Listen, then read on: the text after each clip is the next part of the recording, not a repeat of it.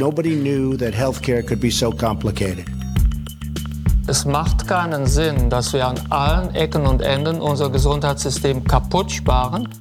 Ärzte sind keine Kaufleute. Ja, das ist ein politisches Versagen, das muss man ehrlich zugeben.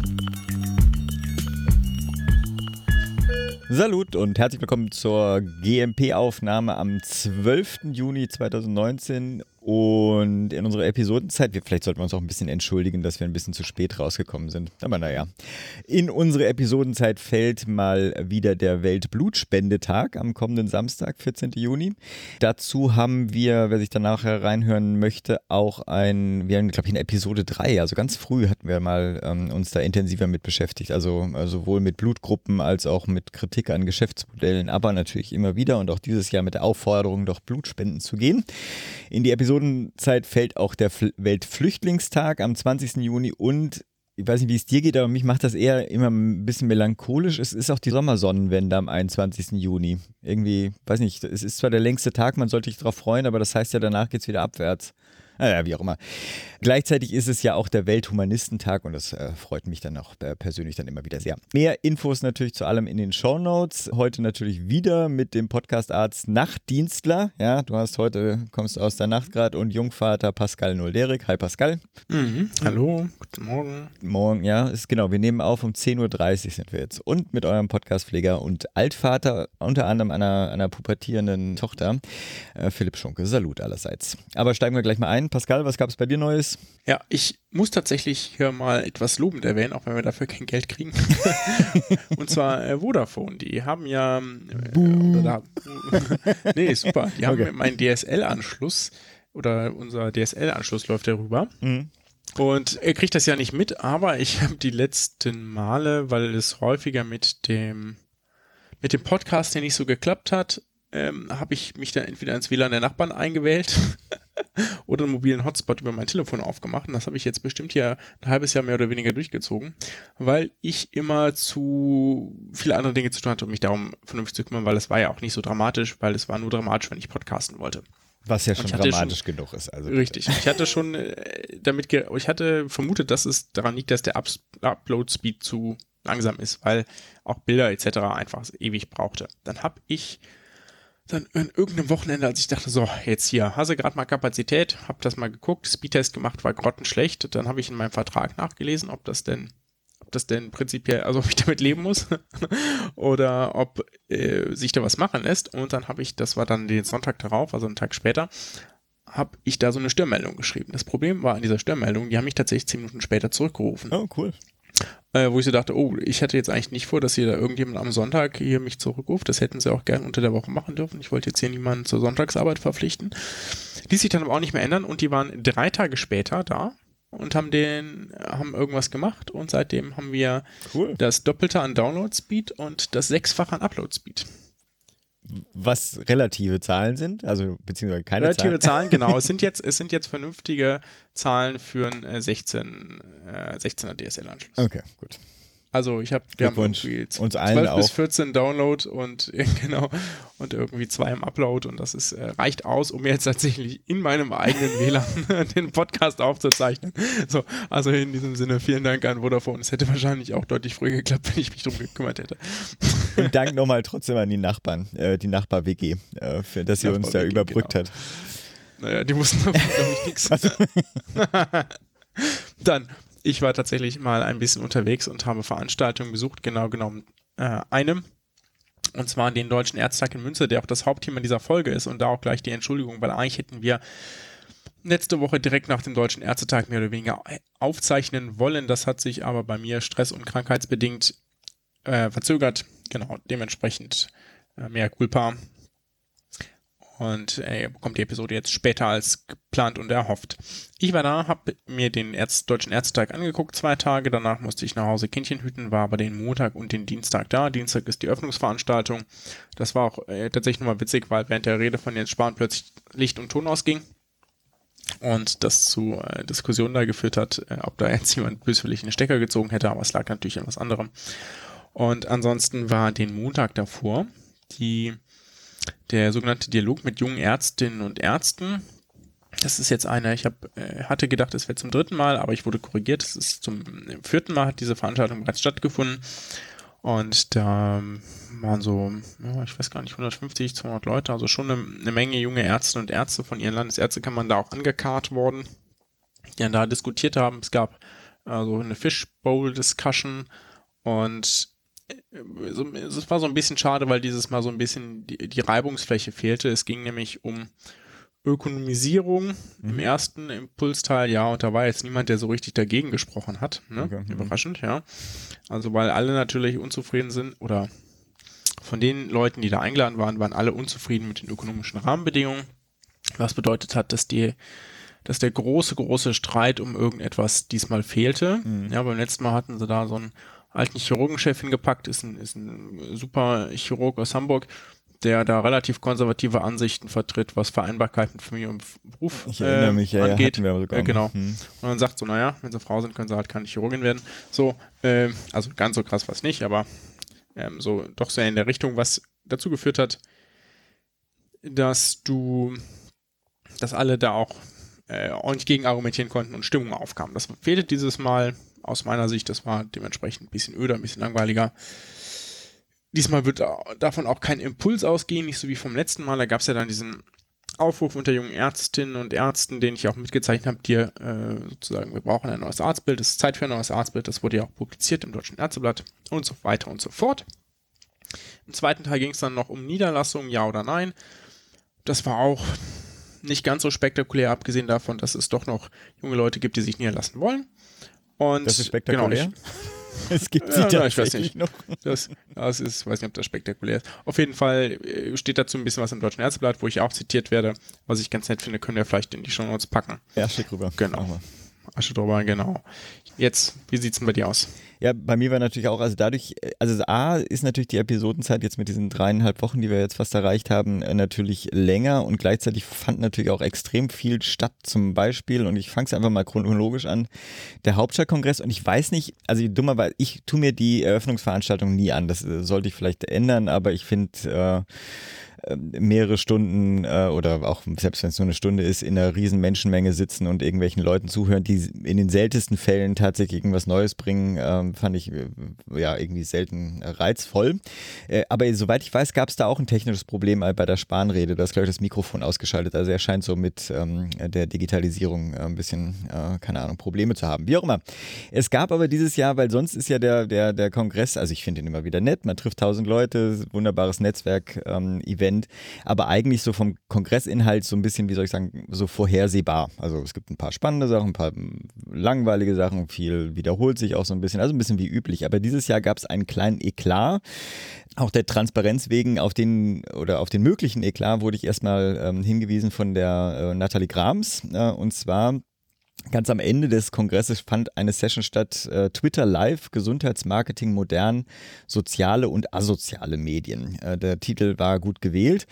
Äh, dort präsentierte nämlich ein, ich weiß nicht, ob du das mitverfolgt hast auf Twitter, ähm, ein Herr Becker, der sich selbst als Freelance Senior PR-Berater und Diplom Ökotrophologe bezeichnet, wie auch immer. Seinen äh, eigenen Feed möchte ich gar nicht reinmachen, weil ich gar nicht Lust habe, ihn äh, zu promoten in irgendeiner äh, Weise und ich sage auch warum.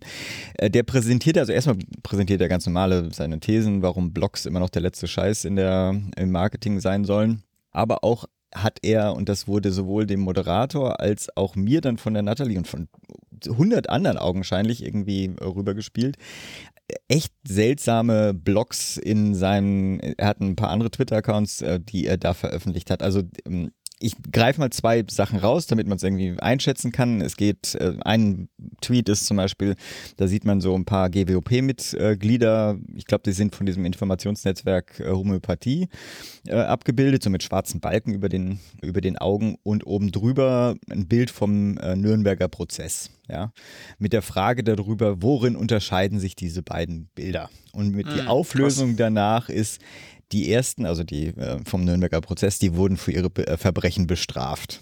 Also so ein, ein Stil der also ja, Kommunikation geht, ja. so geht überhaupt nicht. Ein zweites Ding hatte ich dann auch dann weiter äh, gegoogelt oder in den Twitter-Feed durchgeguckt. Da wird ähm, äh, erstellt die Frage, wohin führt äh, der durch die Homöopathie-Gegner angeheizte Hass? Und das Bild dazu eine brennende Synagoge. es ist so, okay. es ist so daneben, dass ich, also ich- das, ich weiß auch nicht, vielleicht liegt das daran, dass ich irgendwie aus dem Gesundheitsbereich irgendwie aktiv war. Äh, Ich mache mir dann eher so, die erste Reaktion, also okay, die erste Reaktion ist Entsetzen, die zweite Reaktion ist, äh, was da schief läuft bei dem Herrn Becker. Also ich, sozusagen die, was da verkehrt gelaufen sein muss, dass äh, sowas bei rauskommt. Das kann man sich bei Menschen irgendwie gar nicht vorstellen. Wie auch immer, Links in die Shownotes. Zum Glück gab es bei diesem Event eine hervorragende Moderation durch den Holger Steudemann, den ich hier gleich mal lobe und ich weiß nicht, was er macht, aber ach, er ist bei der hier Bock-Agentur, also gleich als Empfehlung, äh, mal blind, was auch immer die sonst machen, der Mann ist gut. Es gab dann also einen relativ hitzigen Austausch, vor allem zwischen ihm und dem Herrn Becker, aber auch der Frank Strattmann ähm, hat sich da äh, reingehängt. Einer im Twitter-Feed äh, äh, fand es dann schade, dass es nicht mitgeschnitten wurde und ja, yours truly, ich gehe ja nirgends mehr hin, wo ich nicht meinen Rekorder irgendwo einstöpseln kann. Es gibt natürlich einen Mitschnitt. Ich habe den mal zusammengefasst auf die so Kern fünf Minuten. Findet man als im Feed äh, hier bei Twitter, verlinke ich im, in den Shownotes. Also äh, das war mal ähm, ein, ein Aufreger äh, auf dem Hauptstadtkongress. Wie auch immer. Nächstes Thema. Wir haben ja, oder ich habe ja doch, nee, wir haben ja eigentlich immer mit schlechtes Gewissen und das artikulieren wir ja auch, wenn wir die Pflege zu selten ansprechen, kompensieren das ja immer mit dem äh, stetigen Verweis auf, was weiß ich, Übergabe-Podcast zum Beispiel. Aber andere Berufsgruppen kommen ja ganz selten oder überhaupt nicht vor. Und das haben wir dieses Mal, wollte ich das kompensieren mit einem Gespräch, das fiel aber gerade thematisch so doof, selbst wenn wir rechtzeitig mit der Episode rausgekommen sind, dass ein Event vor, vorbei gewesen wäre, nämlich die Ergo- und Physiotherapeuten haben jüngst ihre Tour des, des Spahn 2019, das ist eine Sternfahrt nach Berlin durchgeführt. Motto dieses Jahr war Therapeuten am Limit fordern äh, Abschaffung des Schulgelds für die Schülerinnen und Schüler, äh, fordern eine Ausbildungsvergütung etc. Links kommen, also zu den Forderungskatalog kommen natürlich in die Shownotes. Damit das aber noch pünktlich erscheint, habe ich ein kleines Video oder hat die Geschäftsführerin der, des Bundesverbandes für Ergotherapeuten, die Christine Donner, äh, mir ein kleines Video geschickt, äh, wo ich dann einfach nur unser Logo und unsere Fragen irgendwie darüber gelegt habe und dann äh, vertwittert hat. Ähm, Nochmal vielen Dank und natürlich Erfolgswünsche für die Forderungen von uns. Damit haben wir zumindest einmal auch die Therapeuten mit in unserem Podcast aufgenommen. Aber ich möchte Yay. schließen mit einem persönlichen Highlight und du hast es ja selbst in meinen Notizen gesehen, das ähm, wird jetzt ein bisschen wirr und nicht, nicht hundertprozentig gesundheitsbezogen. Ich habe nämlich jetzt ein persönliches Highlight in meinem Jahreskalender und äh, sorry an Armut und Gesundheit, dass äh, die auf Platz zwei da äh, gerückt sind. Ich war ins, bei der Skepcon. Äh, Ich hatte ja ein Ticket gewonnen für ähm, die, das Event in Augsburg.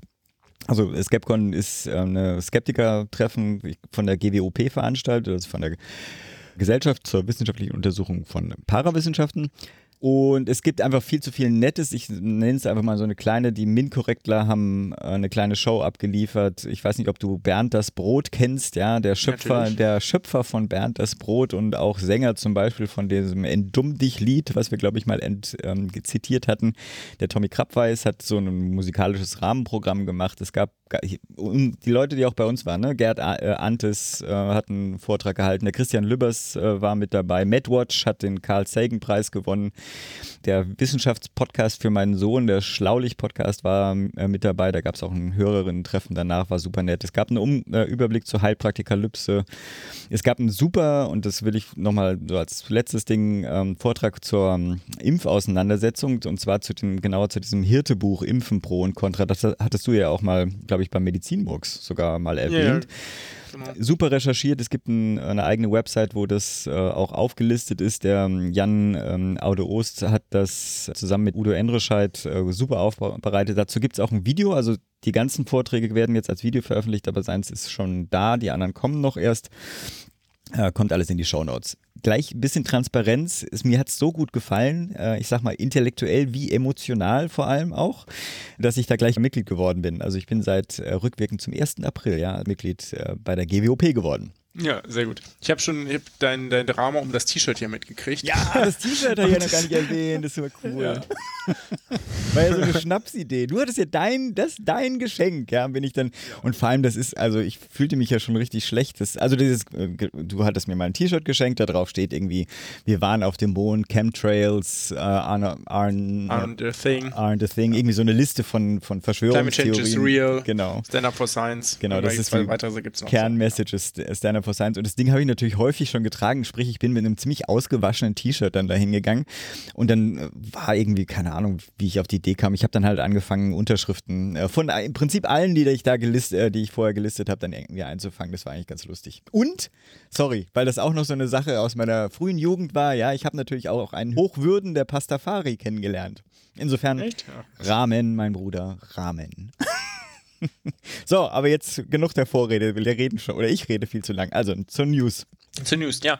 Ich wollte zwei Gerichtsurteile vorstellen. Also ich bin jetzt ja hier äh, kein Jurist, aber die mir wichtig erschienen in der letzten Zeit. Zum einen hat das Bundessozialgericht geurteilt, dass Honorarärzte und Honorarpflegekräfte ja vor allem auch, es gab da zwei verschiedene Urteile an zwei verschiedenen Tagen, aber die sind quasi sehr ja, also inhaltsgleich vom, von dem, worum es da geht, dass die äh, tatsächlich abhängig Beschäftigte sind in den allermeisten Fällen. Weil bisher ist das natürlich, äh, oder ist das andersrum und das macht die Situation so attraktiv, sowohl für die Arbeitnehmer, ja, also ich könnte als Arzt mit einer gewissen Berufserfahrung sagen, so, setz mich, ähm, lasse mich hier vermitteln als Honorararzt und arbeite zum Beispiel nur noch jeden zweiten Monat oder jeden Monat, weil ich darüber äh, deutlich mehr Gehalt verdienen kann, weil mein Stundenlohn deutlich besser ist und ich habe keine Dienstverpflichtungen in der Zeit etc. Ja, also ich muss mich nicht an irgendwelche Urlaubspläne etc. halten, sondern kann das frei buchen. Genauso geht das als Honorarpflegekraft, die dann häufiger eingesetzt werden. Und das ist natürlich auch für Arbeitgeber äh, ein gutes Mittel, weil die damit kurzfristige Lücken im Dienstplan stopfen können, mhm. wie zum Beispiel ganz klassisch Arbeitnehmerin wird äh, schwanger, kann spontan nicht mehr in dem, ihrem Tätigkeitsbereich eingesetzt werden, ja, oder es gibt direkt ein Beschäftigungsverbot, ne, so mhm. Lücke, die entsteht, ist jetzt ja nicht so wie geplante Elternzeit, das kann man ja im Vorfeld beantragen und absprechen, oder äh, jemand fällt krankheitsbedingt aus und die Intensivstation muss auch besetzt werden, dann kann ich eine Honorarkraft anfordern, die ich halt entsprechend bezahlen muss, weil die eben so flexibel ist. Ne? Also kostet deutlich mehr Geld, als würde eine mhm. normale Kraft arbeiten und die arbeitet eben auf Honorarbasis.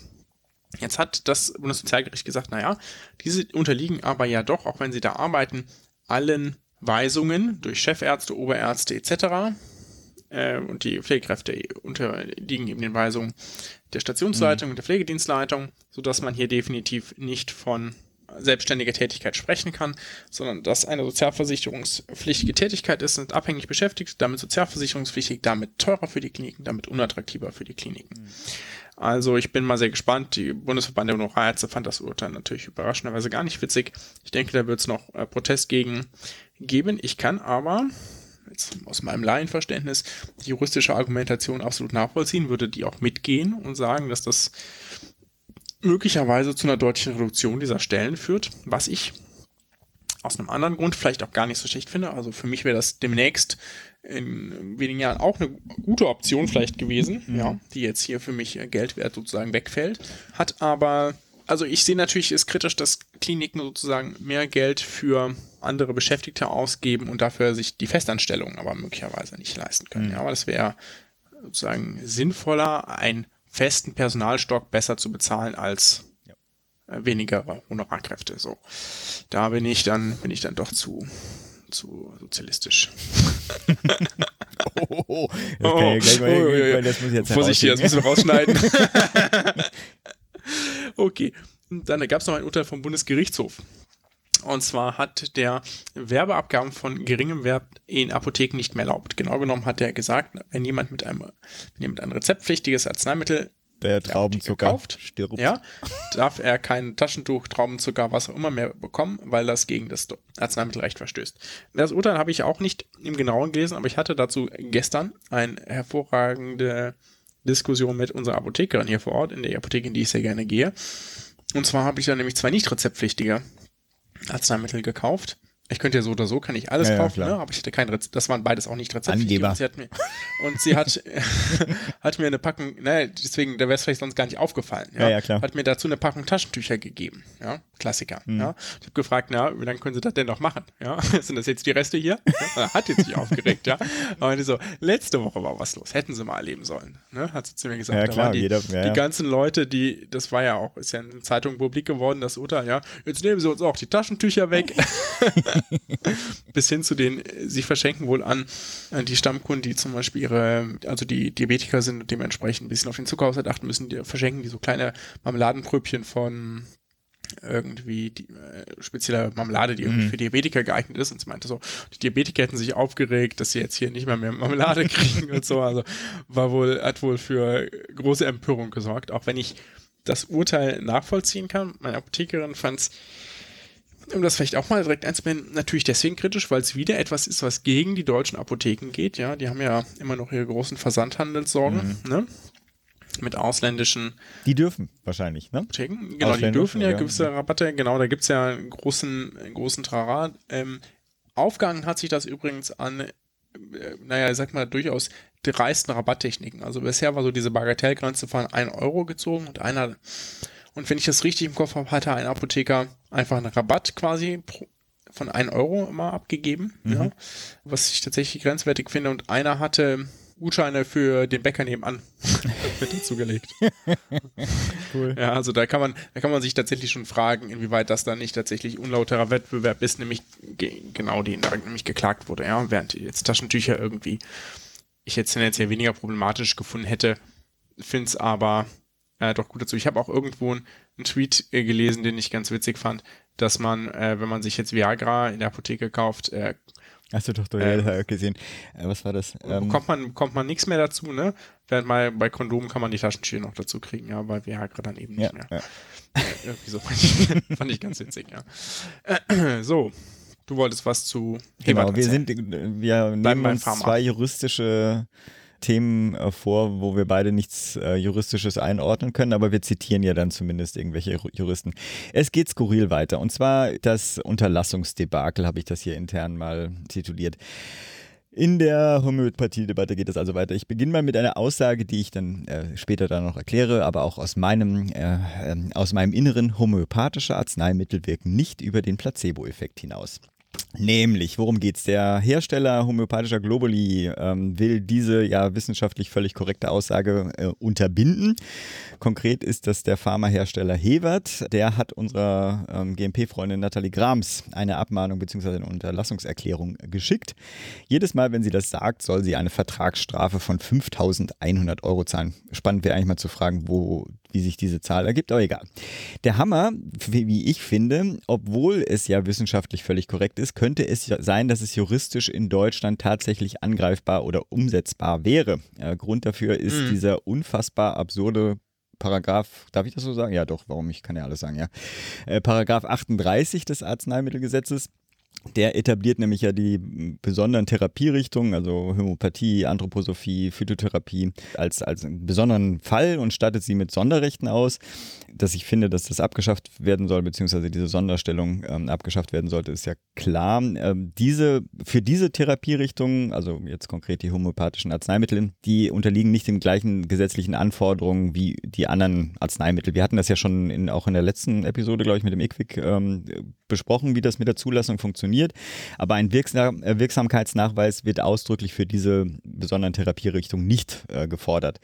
Falls ein homöopathisches Mittel beansprucht, gegen bestimmtes konkretes Leiden zu helfen, ist zwar eine Zulassung nötig, aber dabei vertraut das Arzneimittelgesetz auf die Hersteller selber. Also statt wissenschaftlichen Wirksamkeitsnachweis gibt es ähm, den sogenannten Binnenkonsens, sprich die Homöopathen bescheinigen sich selber, dass das Wirk äh, Mittel schon wirken würde. Das Problem dabei, durch diese gesetzliche Regelung kann es tatsächlich sein, dass juristisch es einen, dadurch einen Nachweis gibt. Wobei bitte, bitte, bitte bei dem Wort Nachweis ganz große Gänsefüßchen vorne und hinten dran rangepackt werden müssen. Sozusagen, ähm, dass dieses Verfahren ähm, Möglichkeiten hätte, so skurril das klingt und so absurd es klingt, ähm, Erfolg zu haben. Der äh, Bremer Gesundheitswissenschaftler Gerd äh, Gleske, der wurde auch abgemahnt, spricht hier von einem Zirkelschluss, der, wiss, der wissenschaftlich nicht akzeptabel äh, sei. Also mal sehen, was äh, da äh, passiert. Nur so als Side Note auch bislang, also BfArM äh, schreibt, bislang sei noch kein einziges Arzneimittel zugelassen worden, bei dem, dem sich der Antragsteller auf eine zum Beleg der Wirksamkeit geeignete Studie berufen hätte ich finde es immer wieder mhm. unfassbar. 2019 dass das noch geht, wird ja. Quacksalberei so weiter toleriert. Es ist unfassbar. Gut, machen wir weiter.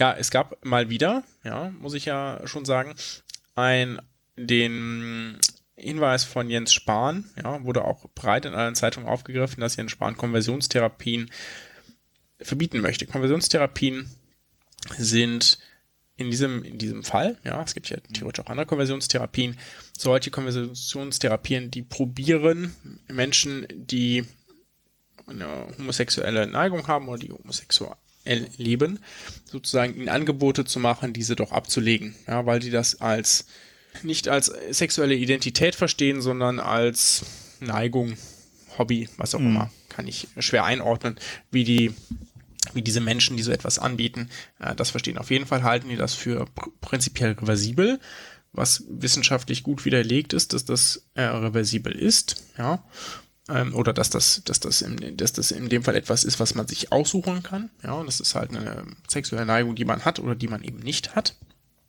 Und dementsprechend äh, ist es auch Quatsch, das sozusagen therapieren zu wollen. Ja, es geht natürlich noch ein bisschen weiter. Es war natürlich auch in der Bundesrepublik Deutschland lange Zeit war Homosexualität stand sogar unter Strafe. Ja, äh, gab es auch mal ein Bundesverfassungsgerichtsurteil, was sich da nicht mit rumgekleckert hat, dass das belegt hat. Ja, dass das verfassungsrechtlich geboten ist. Das ist schon eine Weile her, aber ne, ja, ja. dass man weiß, wo es sozusagen historisch herkommt. Und es gibt immer noch Menschen, die die sozusagen da Therapie anbieten, wie als wäre es eine Krankheit. Mhm. So, weil das aber keine Krankheit ist, möchte Jens Spahn das verbieten. Das ist der Bundesgesundheitsminister, der bekannterweise ja auch öffentlich bekannt hat, ja, und auch mit seinem Mann, glaube ich, zusammenlebt, ne? Ist, hat, glaube ich, schon geheiratet, wenn ich das mitbekommen habe, ne? Ist also auch offen homosexuell. Ne? Und dem, dementsprechend betrifft ihn das natürlich auch nochmal äh, persönlich. So, jetzt gibt es gegen äh, gegen den, den Plan des Verbots inhaltlich gar nicht zu sagen. Finde ich, finde ich gut, ja, das verbieten zu wollen. Ob das verfassungsrechtlich möglich ist, da Therapien zu verbieten, äh, das dürfen andere klären. Das ist jetzt gerade passiert. Da gibt es zwei Gutachten, die dazu erstellt wurden. Und deswegen gab es jetzt gerade diesen Aufreger. Was finde ich daran bemerkenswert? Ich finde es krass, wie Jens Spahn es schafft, mit dieser Meldung schon zum dritten Mal Stimmung zu machen. Mhm. Ja. Der schafft es unglaublich, sich da jedes Mal wieder in Diskussion zu bringen, ja, bestimmt die komplette Meinungsmache und macht sich damit interessant. Ich habe, wenn man die Google Trends anguckt, Google Trends Konversionstherapien, können wir hier auch gerne verlinken, ja, dann sieht man, äh, dass es schon mal Peaks gab, mhm. ja, und zwar im Februar und im April. Ja, jetzt haben wir Juni, jetzt gibt es den nächsten Peak. Ne? Also ständig schafft er es mit diesem eher durchaus populären Thema, spricht ja gar nichts gegen, finde das auch völlig richtig, ja, damit schon wieder äh, für sich Stimmung zu machen. Und man kann, man kann da jetzt sicherlich durchaus kritisch sein und sagen, naja, komm, äh, also du tust ihm da jetzt Unrecht, ne, weil das ist einfach ein Thema, was ihm wichtig ist. Ja, gehe ich absolut mit. Aber er macht das auch ganz klar, zieht das so auf, dass ihm das maximale Aufmerksamkeit mhm. beschert, weil er weiß, dass das populär in der Bevölkerung ist und dass das mehrheitlich gestützt wird. Beim ersten Mal ging es nämlich darum, dass er das überhaupt machen will. Beim zweiten Mal ging es um die Vergabe der Gutachten. Wenn ich das recht im Kopf habe, kann mich das irren. Und jetzt geht es gerade um die Erstellung, also die fertigen Gutachten. Ja, und beim nächsten Mal gibt es dann auch einen, einen, Peak, dann in zwei Monaten, ja, wahrscheinlich, oder ja. wahrscheinlich in dreien, dann äh, zur Abstimmung. Also das ist hier unglaublich, wie der da Stimmung generiert. Ja. Ich, ich, äh, der Jörg Sauskas hat das, glaube ich, so auch mal zusammengefasst in einem Mini-Tweet, wo er auch dann irgendwie so hier erwähnt, ja. da erwähnt, dort erwähnt, hier erwähnt, aber es passiert immer noch nichts. Also das ist so ein bisschen, er nutzt genau. es, ja. Der nutzt es äh, persönlich auch sehr. Können wir auch gerne den verlinken, den Jörg. Genau. Den sollten wir auch mal wieder reinholen. War ein schönes Gespräch da. Gut. angesichts der Zeit, ich mache das noch ganz kurz. Wir haben noch ein letztes Thema und zwar der, die konzertierte Aktion Pflege ist jetzt abgeschlossen. Es gibt einen Abschlussbericht, der am 4. Juni von Jens Spahn, Hubertus Heil und Franziska Giffey vorgestellt wurde. Also die hatten ja Experten aus hier Bundesländern, Pflegeverbände wir waren auch Krankenkassen waren dabei, Krankenhäuser waren dabei, um im letzten Jahr sozusagen äh, Strategien zu finden, wie unter anderem auch der Pflegemangel in Deutschland zu äh, bekämpfen sei. Ja, dazu wurden dann fünf Arbeitsgruppen ähm, eingerichtet, die jetzt das letzte Jahr getagt haben, also äh, Personalmangel, Arbeitsschutz, Gesundheitsförderung, Ausbildung, Qualifizierung, Pflegekräfte aus dem Ausland, ich kriege nicht mehr alle hin, Entlohnung ist noch ein Thema gewesen. Wie dem auch sei, zu jeder Arbeitsgruppe werden, wurden jetzt Maßnahmen präsentiert.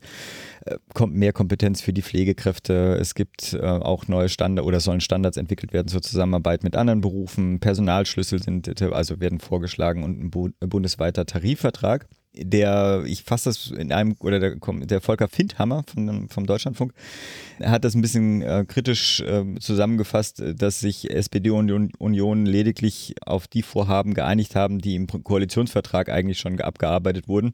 Dafür hätten sie jetzt nicht ein Jahr eine äh, konzertierte Aktion fahren müssen. Ich sehe das, sagen wir so, bei dem ersten Überfliegen sehe ich das noch nicht so äh, kritisch. ich finde, da kamen schon einige spannende Sachen dabei raus und es gibt auch genügend Konfliktpotenzial.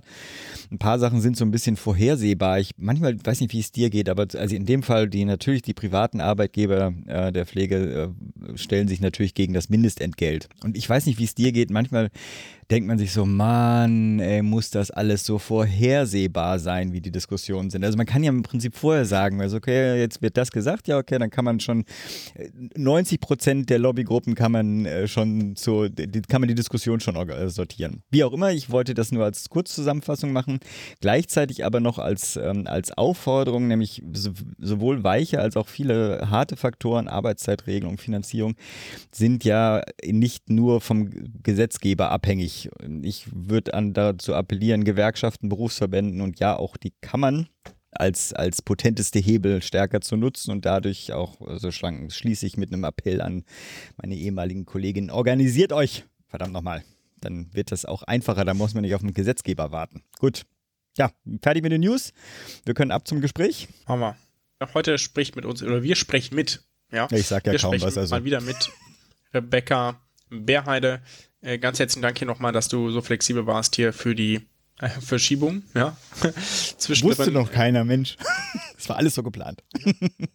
alles so geplant, genau. Und äh, genau, wir reden über den vergangenen Deutschen Ärztetag.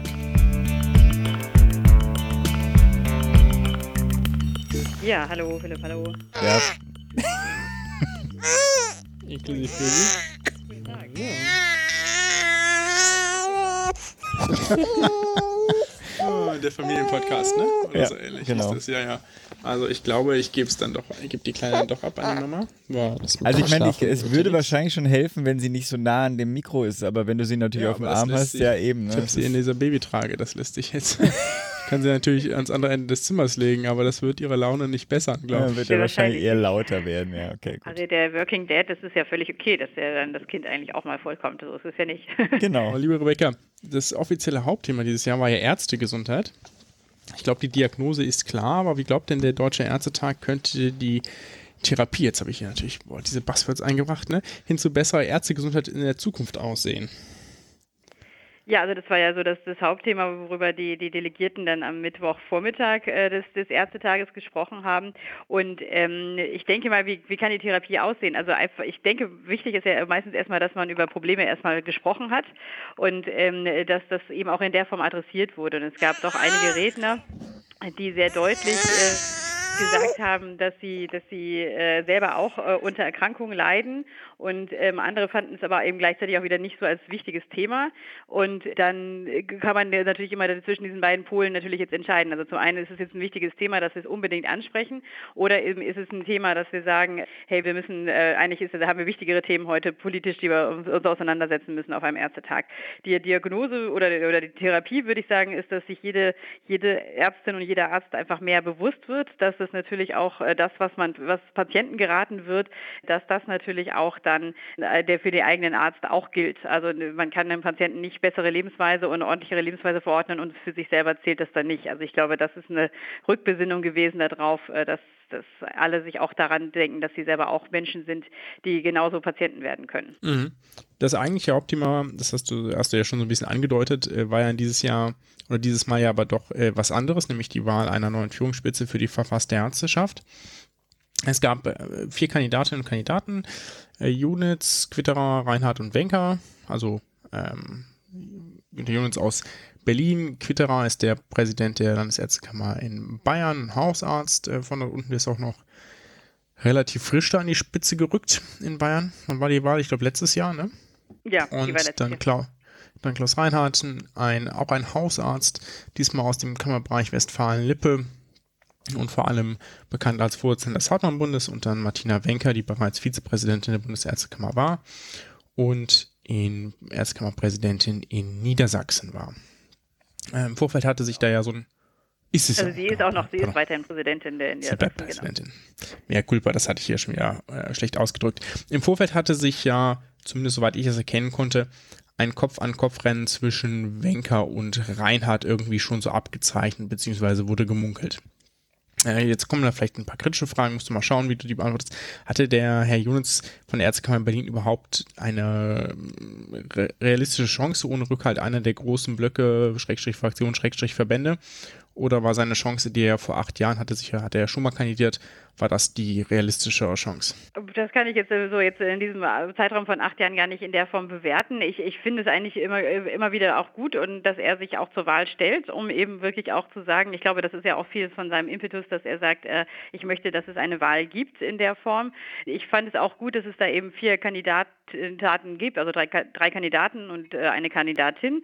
Und das, das fand ich eigentlich eine, da hat man wirklich auch in den Reden eine deutliche Breite gesehen, die es eben auch in der Ärzteschaft gibt an, an unterschiedlichen ähm, per Personen und auch Positionen. Wobei ähm, das, da, deshalb würde ich jetzt das gar nicht kritisch bewerten, ob das jetzt, äh, ob wann, wann seine Kandidatur schlechter oder oder also welcher welcher Zeitpunkt besser gewesen wäre, sagen wir es mal so. Dann äh, vielleicht noch ein bisschen weiter dazu gefragt, das, äh, ich sage jetzt mal stationäre Lager in Anführungszeichen, also primär der Marburger Bund, hat es ja geschafft, sich geschlossen auf eine Kandidatin festzulegen, Frau Dr. Wenker in dem Fall. Ähm, möglich wäre ja durchaus auch gewesen, zum Beispiel, äh, oder stand ja auch durchaus mal in der Diskussion, dass Frau Jona kandidiert, sondern Jona, ähm, eine Ärztin aus dem, ich glaube, Marburger Bund ist das Hessen. Ne? Ich weiß gar nicht, ob die da noch einen eigenen, ob die das größer ist, der Marburger Bund. ja Präsidentin, sie ist ja Präsidentin, genau. ja. Oder Vorsitzende, ja. Genau, und äh, das war ja durchaus auch mal diskutiert und die war, war ja auch bereits im Vorstand der Bundesärztekammer auf einem der offenen Plätze sozusagen vertreten. Die haben das ja geschafft, sich da festzulegen. Jetzt ist, war das vielleicht im Vergleich zu den Niedergelassenen geschickt, die haben durchaus zwei Kandidaten ins Rennen geschickt haben und dann auch noch beide Hausärzte, also da das Lager so ein bisschen aufgespalten haben, hätte das vielleicht den dritten Wahlgang vermeiden können. Mm, Nee, das würde ich glaube ich nicht sagen. Also ich glaube, dass da im Vorfeld, also das war, vielleicht kann man das insgesamt für den Ärztetag sagen, war das natürlich auch im Vorfeld und auch während des Ärztetages bis zu dem Donnerstag 13 Uhr eine große Spekulation, wer wie in welcher Konstellation dort antritt und wer warum auch in der Form antritt. Also der Herr Quitterer ist sich hat sicherlich relativ spät sich auch gemeldet, dass er auch antreten will und dafür, dass er relativ neu als Präsident äh, der Landesärztekammer Bayern auch dort äh, auf Bundesebene agiert. Vielleicht war das auch einfach für ihn äh, noch nicht ganz so der richtige Zeitpunkt, wenn wir jetzt schon bei Herrn Jonitz über Zeitpunkte gesprochen haben. Dass, äh, dass man quasi noch zu unbekannt auf Bundesebene ist. Also er war natürlich in Bayern schon 25 Jahre in der Berufspolitik und äh, sicherlich auch super viele honorige ähm, Erfahrungen dort gemacht und auch sich engagiert und eingebracht. Aber vielleicht war das in dem Fall noch ein bisschen zu früh, wie gesagt, wenn man jetzt über Zeitpunkte redet. Und ich würde gar nicht sagen, ob das jetzt eine Taktik war. Also das waren sicherlich unterschiedliche Taktiken von verschiedenen Verbänden, wie man da ähm, einen, einen Kandidaten oder eine Kandidatin nach vorne bringt, ähm, dass der Marburger Bund sich da komplett einigen konnte auf, auf Martina Wenker. Das war sicherlich schon auch eine große Leistung, dass man da eben dann relativ geschlossen dastand. Und, und dann natürlich aber auch, dass das niedergelassene Lager eben wirklich ja nur mit vier Stimmen Unterschied, das muss man ja sagen, dort die Wahl für sich entschieden hat. Das ist äh, schon auch eine Neuerung, sicherlich auch in der Delegiertenschaft äh, der, des Deutschen Ärztetages, weil das vorher ja jetzt einfach wirklich, man muss es wirklich sagen, 40 Jahre lang so war, dass der Marburger Bund einen Kandidaten ähm, nach vorne gebracht hatte und ähm, dort eben an der Spitze war. Also das, das ist wirklich jetzt schon sehr lange gewesen und deshalb ändert sich, glaube ich, da sieht man auch, dass die Medizin sich ändert oder auch die Berufspolitik sich ändert, mehr in Richtung ambulant, äh, ambulante ähm, Ärzte oder ambulante Medizin und ich denke mal, das, das spiegelt das vielleicht eher noch mal ein bisschen, bisschen wieder. Natürlich mhm. war da ganz viel Taktik, das würde ich auch sagen, das äh, war, war auch schön zu beobachten, ähm, beziehungsweise es ging, also hatte schon was von, von Börsenkursen, äh, die dort stattfanden, äh, je nachdem, wohin es ging. Und ähm, also je nachdem, mit wem man sprach, an welchem Tag man mit wem sprach, wer jetzt gerade welche Taktik neu gehört hatte, von welchen, wer dann wie, äh, auch vor allem auf die Vizepräsidentschaft springt, wenn die Mhm. oder der gewonnen hat. Also das, das war hoher Spekulationsgrad. Aber im Nachhinein ist, es- ist, ist es ja so gekommen, wie man es vielleicht auch am Anfang hätte erwarten können. Ja, genau. Ich hatte das jetzt so, sozusagen so aufgezogen, um da so ein bisschen den Wahlgang äh, nachzuvollziehen. Also Jonitz ist ja sozusagen im ersten der Wahlgänge ausgeschieden oder hat zurückgezogen, nachdem er da äh, sehen konnte, dass er keine Mehrheit erlangen wird. Dann hat der Herr Witterer war der Letztplatzierte im zweiten Wahlgang und ist damit ausgeschieden. Und der dritte Wahlgang war dann eine Stichwahl zwischen Martina Wenker und Klaus Reinhardt. Und der hat ja dann gewonnen, du hattest eben schon gesagt, mit wenigen Stimmen Unterschied. Das ist bisher auch der einzige, der, soweit ich es weiß, kannst du mich gern korrigieren, nicht einer Landesärztekammer vorstand. Ähm, woran lag das aus deiner Sicht? Ich konnte die Reden ja und das drumherum ja nicht so gut verfolgen, weil ich da schon wieder abgereist war. Also du meinst, dass er noch kein Präsident einer Landesärztekammer ist? Oder, Nein, warum oder er gewonnen hat. Warum er gewonnen hat. Ach so. Also ich glaube schon, wie gesagt, dass, dass natürlich dann die ganzen Absprachen dann, dann standen, ähm, dass man, dass, dass es zum einen eben das niedergelassene Lager sagte, wir wollen auch jetzt zum ersten Mal seit eben 40 Jahren einen niedergelassenen ähm, dort an der Spitze sehen. Natürlich gab es natürlich auch die Frage, vielleicht ist die Bundesärztekammer auch so weit, dass man sagt, wir wollen auch eine Ärztin vorne ähm, äh, stehen haben, aber offenbar hat sich da, haben sich da einige, ich meine im Endeffekt, wie gesagt, haben sich vier Leute äh, anders entschieden oder sich enthalten oder ihre Stimme ungültig gemacht und äh, haben dann gesagt, also das, da wollen wir uns nicht zwischen beiden entscheiden, weil beide Kandidaten, sie haben sich natürlich auch sehr gut präsentiert auf, in, in ihren Reden und auch in ihrer bisherigen Arbeit. Also vielleicht kon- konnten sich da auch vier, wie gesagt, nicht entscheiden in dementsprechend oder wollten eben dort auch, haben auch dann dort gesagt, also das, wie gesagt, wollen wir uns nicht entscheiden, können wir uns nicht entscheiden und enthalten uns oder machen die Stimme damit ungültig. Jetzt erinnere ich mich an die letzte Wahl des Bundesärztekammervorstandes. Da war es ja zwischen dem, okay, die, ich glaube die vorletzte, wenn man es ganz genau nimmt, aber die letzte große. Ähm, da gab es den offenen Posten, da hat ja Klaus Reinhardt kandidiert und eben Sonny Jona. Und da hat er ja damals auch, ich glaube, mit einer Stimme Unterschied gewonnen. Ne? Richtig, genau. Ich, ja. Genau, das war ja auch sehr, sehr knapp. Und da hatte sich ja schon abgezeichnet, dass es da möglicherweise so einen leichten Lagerwechsel geben könnte zwischen niedergelassenen und stationären Lager. Das hat sich da abgezeichnet. Aber Wenn ich da aber noch kurz einhaken darf, also bei der Wahl, Bitte. als es dann äh, das Jahr danach darum ging, dass Frau Jona doch nochmal nachgewählt wurde ähm, auf diesen weiteren offenen Posten, weil damals Frau Lundershausen, äh, Ellen Lundershausen, die wurde dann äh, zwischenzeitlich Präsidentin der Thüringer Kammer und hatte dann diesen weiteren Arztposten somit dann äh, verlassen, wenn man so möchte. Und dann gab es ein Jahr später nochmal eine Nachwahl, wo Susanne Jona dann in den Vorstand der Bundesärztekammer kam und da trat sie gegen eine Hausärztin an. Lustigerweise waren beide aus der Hessischen Landesärztekammer äh, im Präsidium, aber gut, das ist eine andere Geschichte.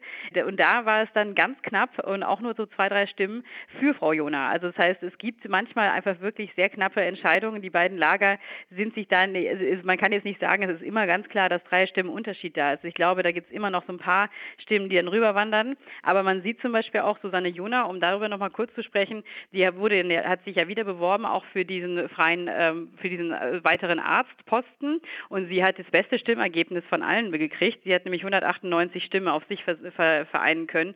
Und das war wirklich an dem Tag äh, das beste Ergebnis von allen. Also das- von daher, da äh, scheinen ja dann auch wieder Lager aufgebrochen zu sein und zu sagen, da gibt es eine, auf die wir uns aber bei dem Posten jedenfalls komplett drauf einigen können. Weil auch die beiden Vizepräsidentinnen sind nicht mit der Stimmenmehrheit gewählt worden. Genau, da wollte ich jetzt gerade noch drauf kommen. Einige hatten ja dafür, ge- du hattest es schon gesagt, du hast mir die Fragen ja fast vorweg, hatten ja dafür geworben, dass endlich mal Zeit wäre für eine Frau an der Spitze der Bundesärztekammer. Ähm, waren die Wahlen der beiden Vizepräsidentinnen in diesem Fall ja der Ausgleich dafür? Ich glaube, das war ganz klug von, von Herrn Reinhardt, da äh, mit zwei Vizepräsidentinnen in der Form anzutreten. Und das könnte man sicherlich so sehen. Also wenn man jetzt sagt, äh, die beiden waren natürlich auch vorher schon im Vorstand der Bundesärztekammer. Das heißt also, der, der Vorstand ist jetzt per se jetzt von der Zahl her, wie viele Ärztinnen dort vertreten sind, nicht weiblicher geworden. Sie sind einfach nur auf andere Posten nach oben gerückt, sagen wir es mal so. Also wie gesagt, Frau- äh, Frau Gitter und auch Frau Lindershausen waren auch schon äh, vorher als Präsidentin von, von Bremen und von Thüringen, waren die eben schon auch im Vorstand vorher. Also Sie sind ja jetzt Präsident, Vizepräsidentinnen. Ähm, Sie haben auch klar, äh, Mehrheiten auch im ersten Wahlgang jeweils gehabt, auch wieder knapp. Frau Gitter ist gegen, äh, da ist er gegen Herr Mischow angetreten. Das ist der Präsident mhm. aus Thüringen, äh, aus dem Saarland, aus, Saarland. Ja. aus dem Saarland genau. Und ähm, von daher, da, da, war die Wahl auch relativ, ähm, war auch relativ eng, also 125 zu 113. Das ist schon auch ähm, relativ eng und auch bei der Frau Lundershausen waren 126 Delegierte gegen 111, die für Jonitz gestimmt hatten, weil Herr Jonitz dann nochmal angetreten ist einem, als Vizepräsident. Und ähm, sagen wir so, da sieht man schon, dass die Lager äh, schon klar waren, also äh, eng, aber klar. Und ähm, also ich denke mal, das ist also auch eine spannende Sache, dass man eben auch als Vizepräsident oder Präsidentin nicht mit 200 Stimmen dadurch kommt. Das muss man sagen, hatte Frau Wenker äh, in ihrer zweiten Wahl vor vier Jahren geschafft. Also ich glaube, sie mhm. hatte wirklich eine riesige Stimmenwert. Also ich meine, so über 200 Stimmen von 250 Delegierten waren für sie und das war damals schon auch ein großer, also sie hat besseres, das beste Stimmergebnis, glaube ich, damals gehabt von den Delegierten und das war sicherlich da auch eine Entscheidung dafür für Frau Wenker als Präsidentin dann zu kandidieren. Wunderbar. Ich glaube, Mehr müssen wir über die Wahl gar nicht reden, weil jetzt haben wir das doch in äh, sehr ausführlich Vielleicht noch eine, eine Sache am Ende. Das, eine, eine Anmerkung hätte ich da noch. Also der, wie gesagt, wir haben jetzt ja ähm, über die Präsidenten gesprochen, die beiden Vizepräsidentinnen, die weitere Ärztin im Vorstand und dann gibt es ja noch eine zweiten weiteren Arzt im Vorstand und da war das interessant, dass sich da auf einmal vier, äh, also zwei Kandidatinnen und zwei Kandidaten gemeldet haben und da hat dann ein Mann unter äh, mit, ein, mit 42 äh, Jahren gewonnen und das fand ich dann doch auch spannend und deshalb hatte ich, glaube ich, bei Twitter auch geschrieben, das ist wirklich ein neuer Vorstand, ein äh, historischer Vorstand, zwei Vizepräsidentinnen und äh, ein, ein Mann unter zwei, oder unter, unter 45, sagen wir es mal so. Ähm, das ist das ist schon relativ neu und Blutjung. deshalb Blutjung quasi für die Gremien die ärztlichen Verwaltungsgremien, aber das wollte ich auf jeden Fall nochmal sagen. Deshalb finde ich, die Wahl ist doch relativ historisch.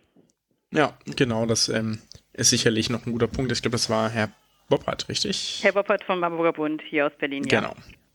Dann lass uns doch noch ein bisschen äh, etwas, etwas weiteres behandeln. Jetzt haben wir ja einmal ausklamüsert, wer da und wie Präsident geworden ist.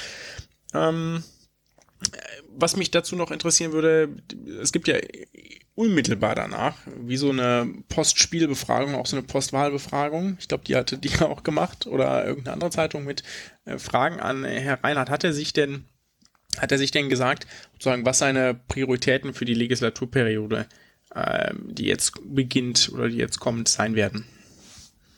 Ja, da hat er sich schon, äh, schon geäußert und eben vor allem die, die Freiheit des Arztberufes betont und hier auch eben ganz klar als äh, zwar den äh, Bundesgesundheitsminister Jens Spahn nicht als Gegenspieler bezeichnet, aber eben als Gesprächspartner, aber eben auch hier selbstbewusst aufzutreten.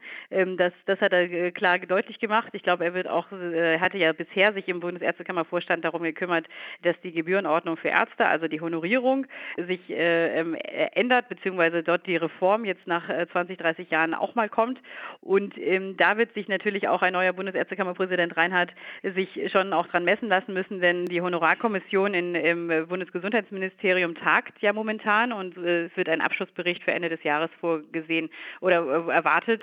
Und da geht es auch darum, wie man eben äh, einen erweiterten Bewertungsmaßstab, also die Honorierung der niedergelassenen Ärzte mit der äh, Gebührenordnung für Ärzte dann irgendwie verbinden kann, plus auch noch sicherlich auch Dinge wie die in der stationären Versorgung vergütet werden. Also wie man das alles, äh, diese drei Systeme sozusagen zusammenbringen könnte oder vielleicht mindestens mal dass die zwei Systeme im niedergelassenen Bereich. Also ich bin da mal sehr gespannt, das wird, glaube ich, auch eine große Aufgabe für ihn. Und äh, so intern hat er, hat er so angekündigt, dass er halt mehr im Team arbeiten möchte. Er hat natürlich auch zwei starke Vizepräsidentinnen, also da sind wir mal gespannt, wie sich da dann die Arbeit auch verändert. Was ich auch noch bemerkenswert fand, das Zukunftsthema Digitalisierung lässt den Deutschen Ärztetag äh, jetzt ja auch nicht wirklich los, jetzt auch nicht überraschend, ne? Ist ja gerade, also ich glaube, es gibt keine Veranstaltung im Gesundheitswesen, die ohne dass äh, dieses Thema auskommt. weiß Nein, nicht, ob das so gut ist. keine Veranstaltung, das möchte ich nochmal betonen. Jede Veranstaltung macht. Ich weiß auch gar nicht, ob das so sinnvoll ist, weil genau, dann ist jedes Mal, ist das vielleicht ist auch so ein Bullshit-Thema, wird das vielleicht mittlerweile. Na gut, ähm, nach der Fernbehandlung letztes Jahr ging es dieses Jahr unter anderem um das elektronische äh, Logbuch, das in der Musterweiterbildungsordnung, um das direkt hinten anzufügen, nicht, dass nachher irgendjemand fragt, und die elektronische Patientenakte. Wie sehen denn da die Konzepte aus, die der Deutsche Ärztetag beschlossen hat? Ja, das beim elektronischen Logbuch, da geht es ja darum, dass äh, für die für die Weiterbildung ähm, von Assistenzärztinnen und Ärzten, quasi das ist ja sozusagen der zweite Schritt von der Reform der Weiterbildung, ähm, dass es dort eben ein Logbuch gibt, so dass man jede jede, selber das führt und äh, eben eintragen kann. Das äh, wurde äh, natürlich auch äh, kritisiert, also, also es gibt, äh, also müssen wir vielleicht versuchen erzählen, die Bundesärztekammer hat da einen Auftrag vergeben, es ist auch ein, ein Tool entwickelt worden, man kann damit auch jetzt wohl ab 1. Juli arbeiten und sagen wir so, es gab natürlich natürlich auch Kritik daran, dass das nicht ausgereift sei und ähm, dass man natürlich auch jetzt noch nicht sofort alles kann. Also ich glaube, der digitale Zugriff per App ist noch nicht möglich und anderes, aber im Endeffekt, das, ich denke, das ist eine Ausbaustufe, das wird dann kommen. Also man sollte auf jeden Fall nur damit jetzt äh, starten und somit wird es, wird es natürlich auch weiterhin ein Ringen sein, wie man digital die Weiterbildung abbilden kann oder eben auch verwalten kann. Und ähm, aber da sind sie, glaube ich, auf einem guten Weg, äh, das jetzt hinzubekommen und natürlich muss das jetzt jede Landesärztekammer implementieren implementieren und umsetzen. Ähm, da wird es sicherlich auch noch ein bisschen auf Landesebene äh, Gerumpel geben, nennen wir das mal so. Es zeigt sich ja schon ab, dass äh, überraschenderweise natürlich die Musterweiterbildungsordnung tatsächlich ein Muster bleibt, ja auch nicht eins zu eins übernommen wird. Das ist für alle Ärztinnen und Ärzte in Weiterbildung immer sehr schade, weil sich damit Bundeslandwechsel oder Ärztekammerwechsel, um genau zu sein, nicht so einfach machen lassen. Aber ja. So sieht es halt aus. Genau, das soll durch das Logbuch, äh, soll das, durch das Logbuch soll das natürlich ein bisschen also verbessert werden, sodass eben dann mhm, nicht zu unterschiedliche genau. Standards sind in der, in der ja, Erfassung. Und es soll natürlich auch solche Dinge wie, was wohl, das kannst du vielleicht besser aus deiner Erfahrung sagen, Pascal, ist, dass, äh, dass es im Endeffekt, ähm, dass es vielleicht auch manchmal Weiterbilder gab, die sich als Weiterbilder ausgewiesen haben, aber es gar nicht in Wirklichkeit die Befugnis hatten. Und ähm, das muss ja in der Vergangenheit öfter mal passiert sein, dass sich dann Assistenzärzte da im Glauben wiegten, dass es ja, dass sie, dass sie ordentlich weitergebildet werden und erst am Ende kommt raus, dass derjenige gar nicht die Unterschrift hätte leisten dürfen.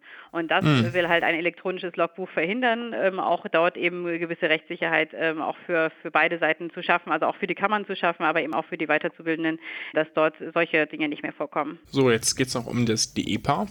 Ja, gut, da gibt es natürlich noch, also da gab es natürlich Diskussionen darum und ähm, sicherlich auch der Versuch, äh, vor allem der freien Ärzteschaft, hier nochmal dem Ärztetag einen, einen kleinen, äh, ja, äh, sagen wir so hintenrum über einen Änderungsantrag äh, was reinzudrücken in Form von, dass es äh, die EPA natürlich nicht als äh, App geben dürfe.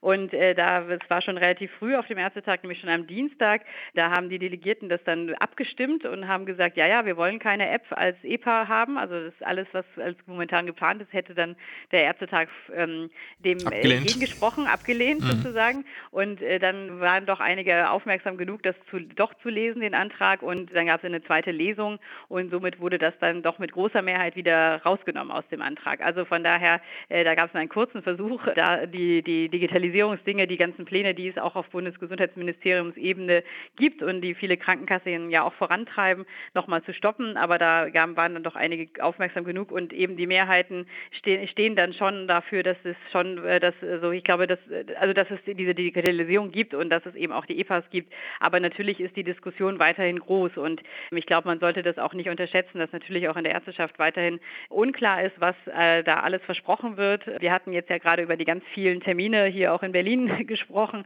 über Digitalisierung. Da muss man halt dann schon sagen, es ist schön, dass wir ganz viel drüber sprechen und ähm, alles tolle neue Möglichkeiten, aber wir sehen ja noch nichts.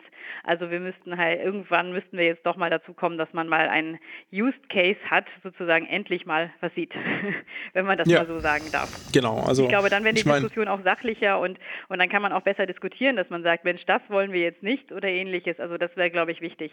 Und vielleicht noch eine Sache dazu. Ähm, natürlich gibt es den ersten Schritt in Richtung Digitalisierung. Das sind jetzt technische und auch medizinische Dinge, die umgesetzt werden müssen. Das hat die Kassenärztliche Bundesvereinigung bei ihrer Vertretersammlung Versammlung einen Tag vor dem Ärztetag ähm, ja auch äh, auf den Weg gebracht oder angedeutet, dass da eben jetzt auch im Sommer viel gearbeitet wird, dass man eben auch überhaupt erstmal medizinische Daten in so eine App reinbringen kann. Weil momentan kann man ja nur Abrechnungsdaten, also Daten, die aus Abrechnung von Krankenkassen sind, in Apps reinbringen und was ich da selber mit meinem Schrittzähler so und was auch immer alles noch messe, aber eben echte Labordaten oder ähm, Impfdaten oder ähnliches ist ja alles noch gar nicht erfassbar in der Form. Also mhm. einheitlich erfassbar.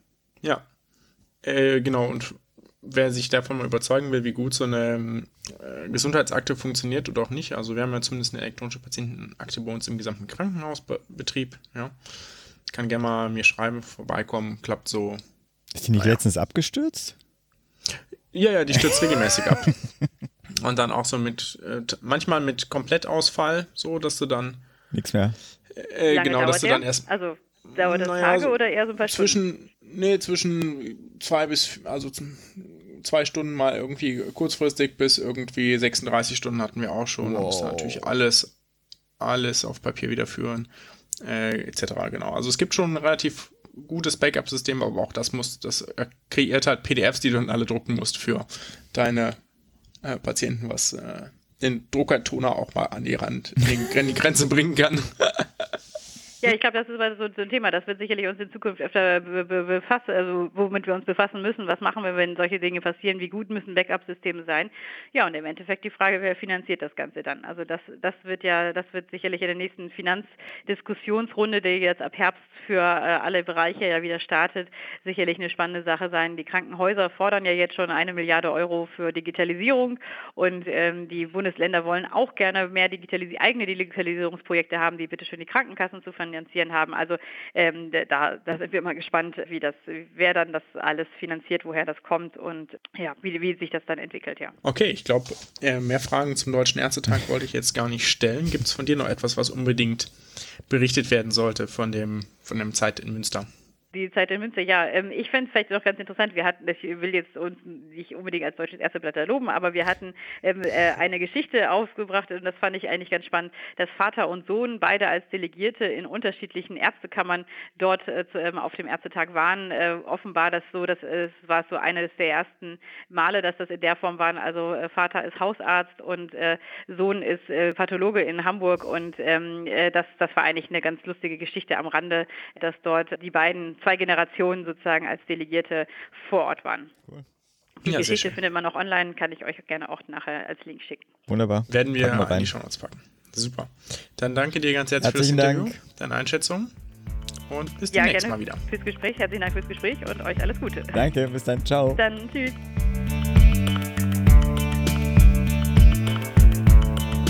So, nachdem ihr mitbekommen habt, dass meine Tochter ähm, ist in der Babytrage Die Lungenentwicklung gut ist fand, aber, gut.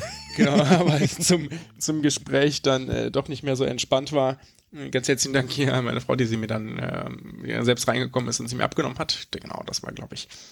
Es war vielleicht ganz nett, wenn man sie ab und an mal quieken würde, aber wenn sie ja durchgehend quiekt, ist das ja für das Interview vielleicht auch nicht so zuträglich.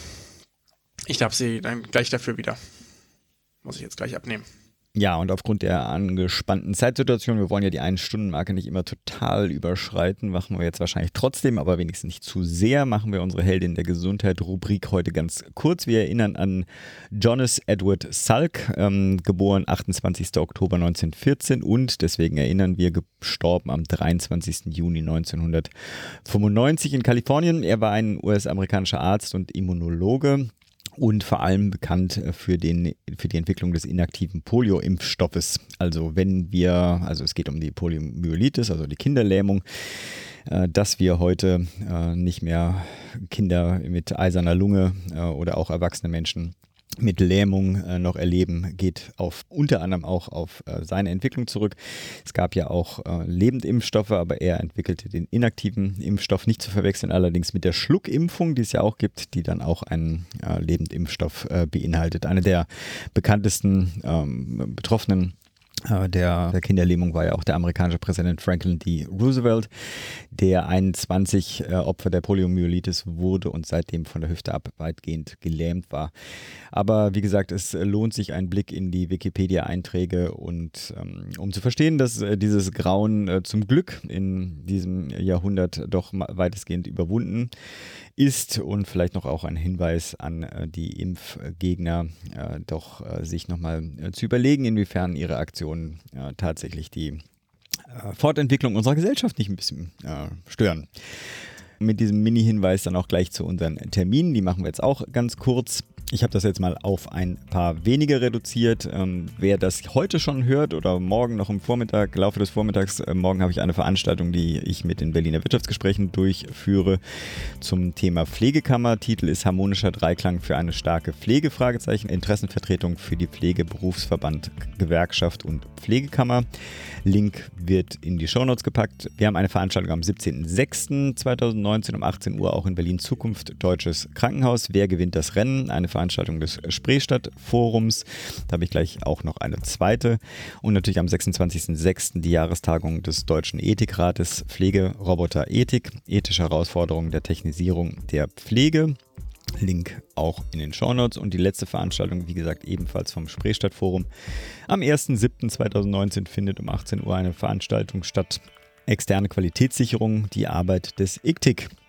Können wir dann, vielleicht nehme ich da gleich irgendwie die nächste äh, Episode oder nächstes Gespräch zu den Akteuren der Gesundheit in Deutschland auf. Okay, damit sind wir mit den Serviceteilen durch. Wir sind durch, genau. Ist mal wieder etwas länger geworden, deswegen machen wir das mit, der, mit dem Murks beim nächsten Mal wieder. Gut, wunderbar. Und alles Gute für Frau und Tochter. Oh nee, Tochter ist ja nicht, ist ja gesund, haben wir ja gehört. Also. Tochter ist genau, quietschfidel, könnte man sagen. Schöne Zeit. Wunderbar, Jo. bleibt gesund, Bis macht dann. gesund. Ciao.